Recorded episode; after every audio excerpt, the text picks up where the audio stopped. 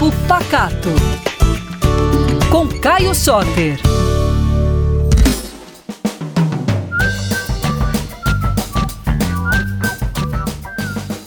Ei pessoal, tudo bem? Tô aqui mais uma vez para falar de comida boa e sobre a cultura de Minas Gerais.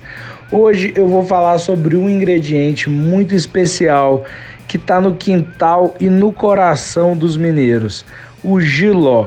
E aí, você gosta de giló ou você acha ele amargo demais? O giló é uma leguminosa, né, que na verdade é caracterizado tecnicamente como uma fruta, né, porque é uma leguminosa com sementes dentro do corpo.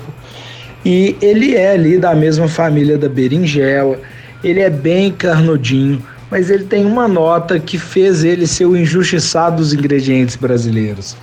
O giló ele é amargo e aí ele acabou virando um sinônimo de coisa ruim, de coisa que as pessoas não gostam, né? Então o pessoal fala assim, isso daí é pior do que giló, né? Então acabou ganhando esse sentido aí pela nota amarga, que é uma nota muito pouco aproveitada pelo paladar brasileiro, né? O brasileiro não tem muito costume do giló, mas o giló é um produto muito legal, muito abundante e tem várias formas de usar ele para atenuar esse sabor amargo, né? O amargo a gente contrapõe com doce, mas não necessariamente você tem que fazer um prato doce para acompanhar o giló.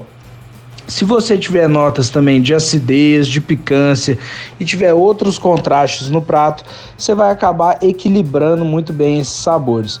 Uma coisa muito legal para fazer com o giló, que eu gosto muito, é uma pastinha. Você queima ele como se fosse berinjela e, e faz ali um baba ganoush, mistura com tahine ou então só com azeite e limão fica uma delícia, delícia, delícia. Uma outra coisa que eu adoro é fazer picles com ele, né? Fazer conserva, colocar numa solução ácida.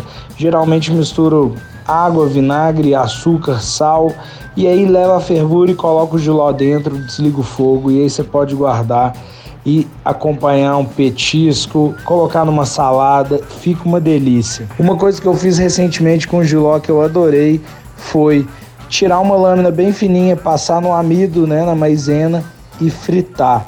Isso fica uma delícia. Eu tenho certeza que vocês vão adorar esses chips de giló. E a gente não pode deixar de lembrar do prato mais belo horizontino de todos, o fígado acebolado com giló, lá do Mercado Central, que é um ícone. Eu gosto muito do Bar Fortaleza e do Bar da Loura, para mim são meus dois preferidos. E vamos começar essa semana comendo bastante giló, esse ingrediente tão rico, tão maravilhoso, barato e muito saboroso e versátil. Eu tenho certeza que se vocês derem uma chance para o giló, vocês nunca mais vão largar ele. Vai lá no meu Instagram depois e me conta o que você achou do giló e dessas dicas. Arroba Caio Soter, sem nenhuma letra repetida, e no arroba PacatoBH. Um beijão para vocês e até a próxima.